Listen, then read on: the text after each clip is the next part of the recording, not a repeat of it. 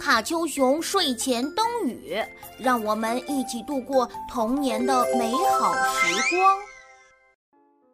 鲁迅爱书。鲁迅小时候对书籍特别爱护，他买回书来一定要仔细检查，发现有污迹或者装订有问题，一定要到书店去调换。有些线装书很容易脱线，他就自己动手改换封面，重新装订。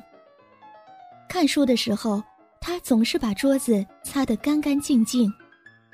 看看手指脏不脏？脏桌子上是不放书的。脏手是不翻书的。他最恨用中指或食指在书页上一刮，使书角翘起来，再捏住它翻页的习惯。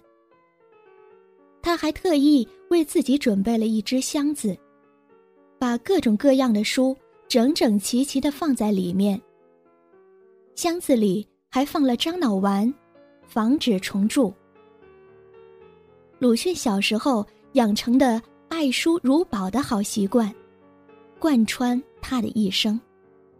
他读过的书浩如烟海，他购置的书仅据鲁迅日记上的书账统计，从一九一二年至一九三九年就有九千多册。他收藏的书。总是捆扎的井井有条。鲁迅一生清贫，最大的财产就是他的这些宝贵的藏书了。